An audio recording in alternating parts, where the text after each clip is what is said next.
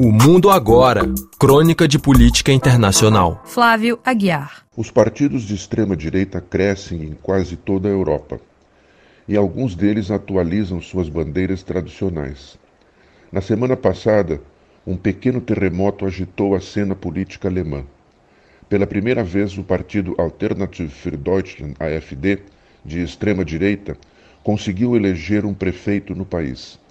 Trata-se de Hannes Loth, da pequena cidade de Ragun-Jetzlitz, no estado da Alta Saxônia. No município de quase 9 mil habitantes, Loth, com 51% dos votos, derrotou seu adversário Nils Neumann, que se apresentava como um candidato independente. Dias antes, o AfD conseguira eleger seu primeiro administrador distrital, em Sonneberg, no estado da Turíngia. Este estado é o único da Alemanha a ter um governador do Die Linke, partido de esquerda. Mas se houvesse eleição hoje, o AfD chegaria na frente, com 28% dos votos contra 22% da Link.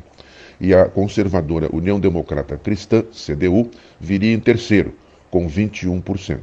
Estes números confirmam o enraizamento da extrema-direita na antiga Alemanha Oriental. Mas o AfD vem fazendo progressos em todo o país. Se houvesse hoje eleições gerais, a CDU viria em primeiro lugar, com 28% dos votos. Também pela primeira vez, o AfD chegaria em segundo, com 20%, superando o Partido Social Democrata, SPD, do atual chanceler Olaf Scholz, que ficaria em terceiro, com 18%.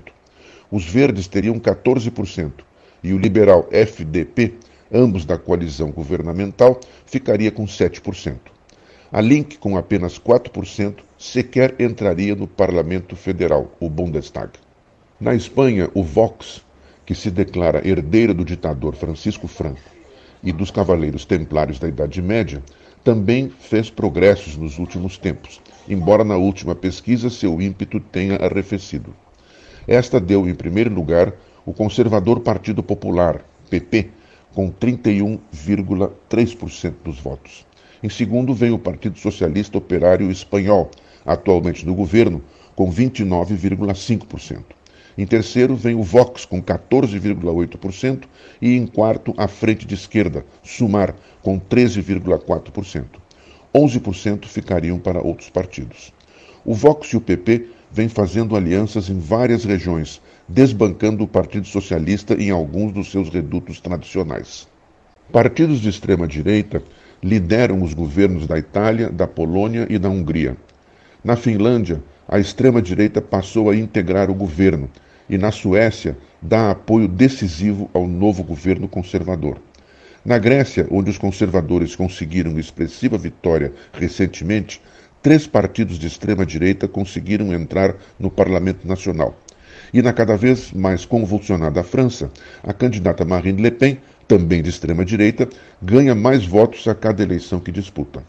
De um modo geral, os partidos de extrema-direita mantêm-se fiéis a seu nacionalismo nostálgico e xenófobo, voltado sobretudo contra os imigrantes e refugiados não europeus. Mas em outros pontos, alguns deles vêm modificando suas teses tradicionais. Por exemplo, já não falam em sair da União Europeia, mas em reformá-la. Quanto à moeda única, o euro, vem mantendo o que se pode chamar de um silêncio obsequioso tradicionalmente acusados de serem simpáticos ao presidente russo Vladimir Putin, vêm se distanciando dele depois do começo da guerra com a Ucrânia. Estes partidos também são favorecidos pela atitude de militantes dos partidos conservadores tradicionais, que se aproximam de suas bandeiras, como as da hostilidade aos imigrantes não europeus, na tentativa de recuperar votos que estão perdendo. No fundo, esta atitude legitima tais bandeiras aos olhos do eleitorado. Curiosamente, a principal exceção a este quadro, que muitos analistas avaliam como ameaçador para a democracia no continente, está na seguidamente conservadora Inglaterra. As últimas pesquisas dão uma vantagem estável para o Labour, o Partido Trabalhista de centro-esquerda, com uma votação estimada entre 43% e 47%, com tendência de alta, enquanto os Tories, o Partido Conservador, atualmente do governo, ficam entre 22% e 29%, com tendência de baixa.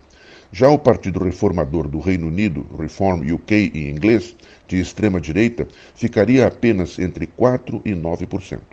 O primeiro grande termômetro deste novo desenho político ocorrerá na Espanha, cuja eleição nacional está marcada para o próximo 23 de julho.